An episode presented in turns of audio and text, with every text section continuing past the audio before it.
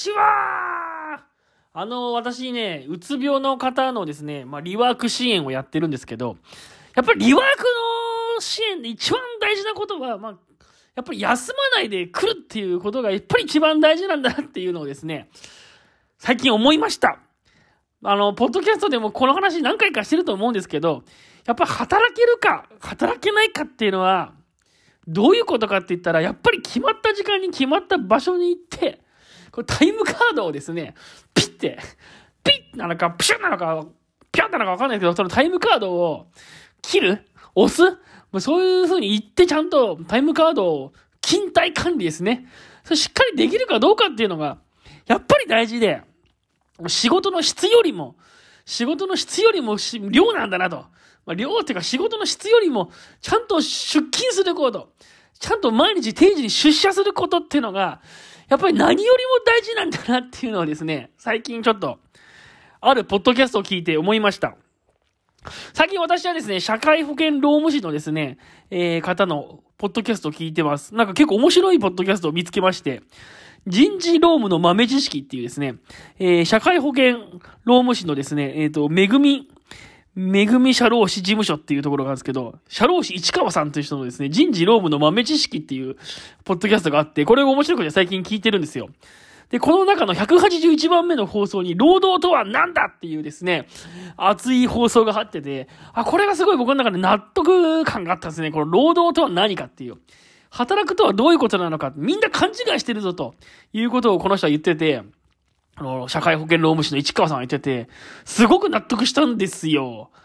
あの、この労働とは何かっていうことを分かってないから、会社も、そして働く人も誤解して、いろいろと不幸が生まれてるんだっていうふうに言ってんですよね。で、ここの、ポッドキャストでは、そのフリーランスで働く人と、えー、雇われて働く人のちょっと違いを言っていて、で、例えば、ウェブデザイナーだった場合ね、ウェブデザインの仕事をしてる時に、フリーランスの人も、会社で雇われてウェブデザインをしてる人も、やってる仕事はウェブデザインを作るっていう仕事で一緒なわけです。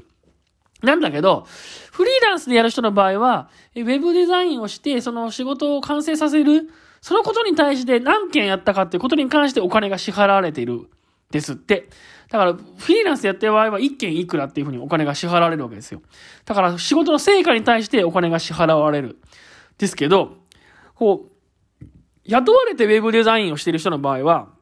仕事の成果に対してお金を払ってるんじゃなくて、何時間働いたかっていうことに対して、えー、お金が支払われてるということなんですってね。だから何時間やっても、その成果が出るか出ないかによって給料が変わるわけじゃなくて、7時間半とか、まあ大体の場合はね、定時の場合、常勤勤務の場合、それぐらいですよね。7時間半とか8時間とか、その仕事をした時間に対して、えー、お金が支払われると。じゃあその、ウェブデザインの仕事は完成させなきゃいけないっていう責任は誰にあるのかっていうと、その、社員の人ではなくて、会社側にあるんだそうですね。会社は、えー、社員の人にそのウェブデザインの仕事をやらせるという、えー、責任があって、その、仕事をできたかできないかっていうその成果の責任に対しては会社が持つんだということなんだそうですよ。で、ここをなんか勘違いしているので、まあその社員が、例えばウェブデザインがなかなかできなかった時に、まあサービス、それはお前の仕事だろうと言って、サービス残業が発生したりとかですね。えー、ちょっとその辺で、と、成果を上げないとどうなってるんだっつってパワハラみたいなことが生じたりとかすると。なんかそんな感じの話をちょっと聞いて、あ、すごい納得したわけですよ。フリーランスで働いてる人の場合はもちろん成果そのものが、制作した成果そのものが、その、そこに対してお金を払うわけだけど、雇われて働く人っていうのは、その、一定の時間、労働に重視する時間を、えー、その会社側にう自分は売り出していて、で、その時間に対して会社が、じゃあこの時間帯はあなたは仕事してくださいねって、私の会社のその、指揮系統、指示命令に従ってくださいねっていう、それ、労働者の時間、働くって時間を買い取って、えー、お給料を払ってるんですって。だから、えー、結局成果を上げるか上げないかっていうのは、えー、まあもちろんその社員の、まあ責任なのかもしれないけど、会社が責任、その責任を持つっていうか、成果を上げるか上げないかは結局最終的には会社が持つもので、成果が上げなかったからといって給料を上げないとか、そういうわけにはいかないんだっていうことなんですよね。ああ、ちょっとうまく説明できないなもう、うまく説明できないんで、この、ポッドキャスト聞いてください。えっ、ー、と、人事労務の豆知識。181, 回の労働とは何だっていう話。この社会、社会、社会保険労務士の、社会、全然うまく喋れない。社会、社会保険労務士の市川さんがうまく説明してます。とにかく僕はこれを聞いて、あ、すごい納得して、仕事っていうのは基本的にサラリーマンで雇われてる場合はですね、まあ、どんな成果を上げるかっていう、ことよりも、その時間にその場に行って、その会社の言うこと聞いたかどうかで、結局給料が支払われるわけだから、やっぱり、仕事の質じゃないんですよ。もう会社に行くっていうことがやっぱり最も大事で、会社に行って、まあ、行ってちゃんとそれなりにそこで言うこと聞いてればお給料がもらえるんだっていうことなわけですよね。だけど、やっぱりこう、うつ病でね、うつ病になっちゃったりとか、会社にいろいろ追い込まれちゃう人はですね、やっぱりそこの辺を、まあ、勘違いしちゃって、まあ、自らですね、その、会社に行けなくなるっていうか、自ら会社に行けなくなって、結局休職すると。やっぱそういうパターンになっちゃってるんだなっていうのを、やっぱ見るんですよね。やっぱこう会社側からですね、その、ストップっていうか、もう来ないでくれなんて言われる人ってあんまりいなくって、やっぱり自ら会社に行けなくなって、自らちょっと休職だっていう風になる人がやっぱり断然多いですからね、休職する人を見てますと、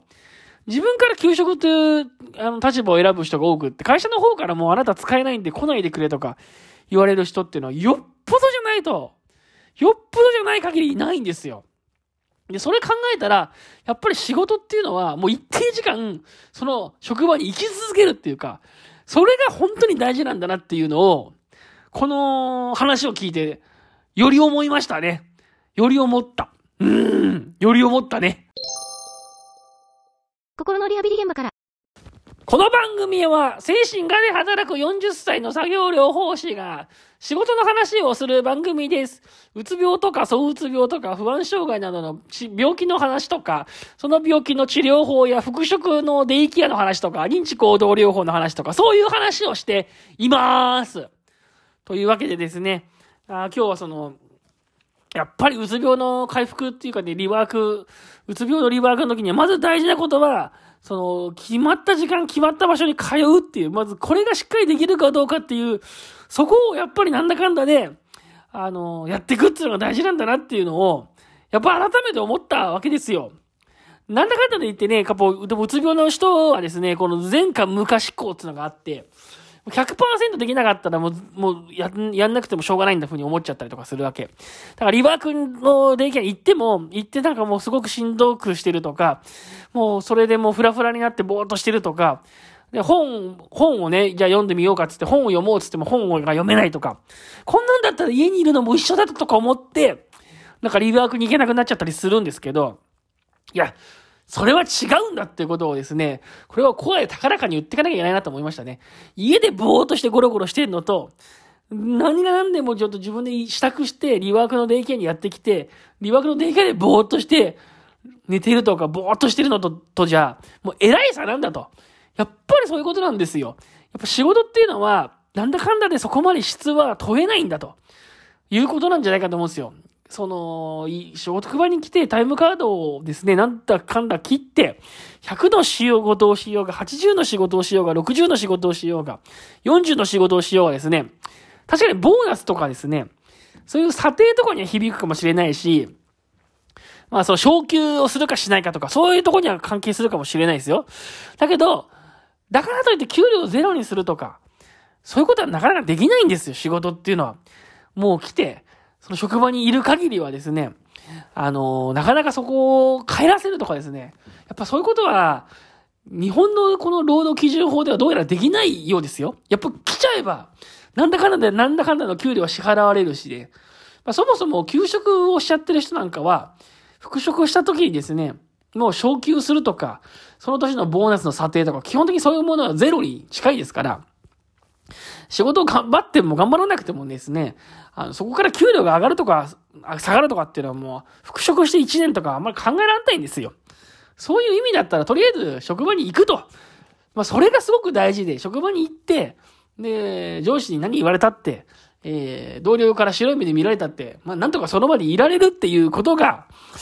それがやっぱ基本給、基本給を生み出すっていうかですね。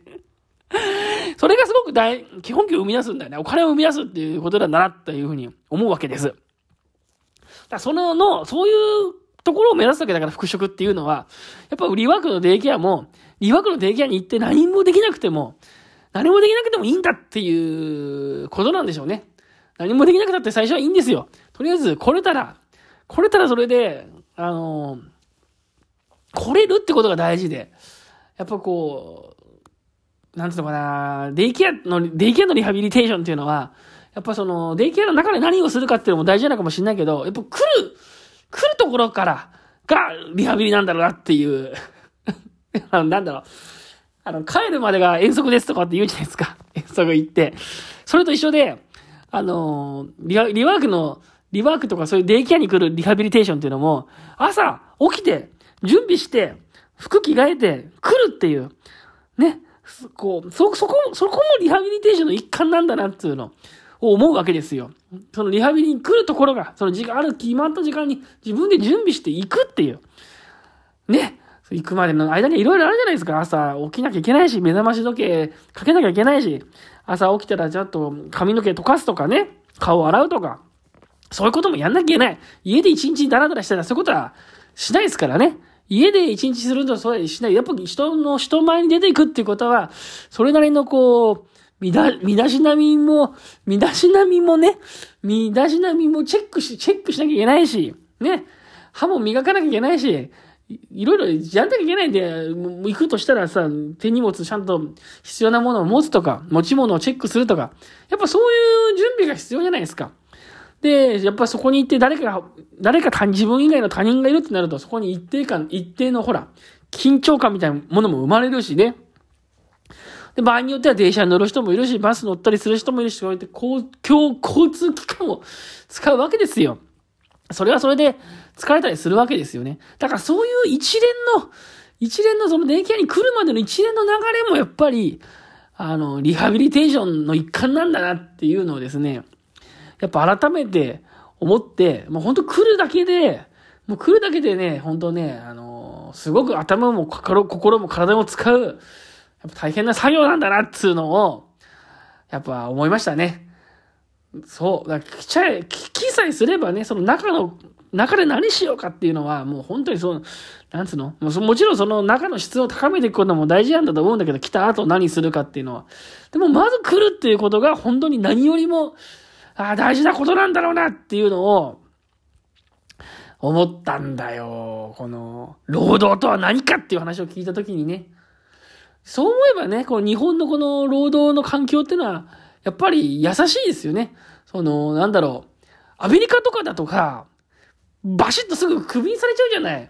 アメリカっていう国はなんかどうからわかんないけど、ねこの間ツイツイッターのイーロン・マスク氏が、イーロン・マスク氏がツイッターをね、買収したら一気にいろんな人がね、クビにされちゃったでしょ？だけどああいうのって日本じゃ本当はいけないらしいんですよ。なんか日本の労働基準法では、そう簡単には人をクビにできないらしくって、だから、リーロン・マスクさんは、えっと、アメリカ人だから、あえてなんかこう、ツイッターに、ツイッターをさ、ツイッターをこう、買収した後に、さあみんなクビだっていうふうに言ったけど、日本のツイッター社の場合は、あれはなんか、ちょっとあれだとうまくいかないらしいよ。ちょっとうまくいかないんだけど。ああの、あとまたなんかいろいろちょっと調整しなきゃいけないらしいんですよね。だからそんな話もちょっとあってさ。だからそう思うと日本は簡単にクビにできないさ、国だし、その、仕事場の、仕事の中でさ、あんまりこう、成績が悪かったりとか、ぼーっとしたりとかしても、そう簡単には、そう簡単にはクビにできないわけよ。だからそういうふうに思うとね、あの、日本はそういうところはさ、恵まれてたりとかするから、何が何でも何とかして、こう、職場にまず行くっていうさ、まあそういう力を養っていくってことが大事なんだろうなっていうのを、思いました。はい。どうでしょう、この話。ね。はいはい。えー、あ、でもね、この、なんか、ちょっと今、イーロン・マスク氏のこと調べてますけど、あの、ツイッターの従業員もですね、まあ、あれらしいですよ。やっぱり、激務をするか、退職するかの二択を迫られてるらしいですよ。それで退職を選んだ人が1200人に上ったらしくって、あの、なかなか、長時間の激務に耐えるか退職するかの二択するらしくて、やっぱそう簡単には、何？首にはできないんですかね？ちょっとよくわかんないですけど。うーん、まあ、まあ、わかんないですね。ちょっと僕も、これパッと調べてわかんないことを喋るのはやめときましょう。はい。というわけで、というわけで、というわけでした。はいはいはい。というわけでですね、今日の放送この辺で終わりにしようと思います。あのー、私の子供がね、コロナに、コロナになったって話したんですけど、なんかその後もあんまり、あれですね、もうみんな元気が良くてですね、私もなんか調子があんまり悪くなるのかなと思いきや、あんまり悪くもならず、熱も上がらず、なんとなくちょっとぼーっとするかなって気もするんですけど、ぼーっとするかなって気もするけど、ポッドキャスト撮っちゃったりとかして、うーん、やっぱこのオミクロン株になって、あれなんですかね、あの、軽症化してるんですかね。あんまりなんかあれですよ。大変だって感じしないですけどね。調子が悪くて辛いみたいな感じに今のところなっていません。まあ、この後急にゴタッと体調が崩れるのかもしれませんしね。もしかしたらこんなのんきにポッドキャスト撮ってる場合じゃなかったってなるかもしれませんけど、今のところね、あの、元気にやってますね。そういうわけでね、この放送はこんな感じでですね、あの、週に何回かまた撮っていこうかなと思ってますんで、あの、聞いてみたい方はですね、またこの、購読するボタンとかをね、押していただいてですね、えっ、ー、と、続けて聞いてもらえればいいのかなと思っております。はい、それでは今日もどうもありがとうございました。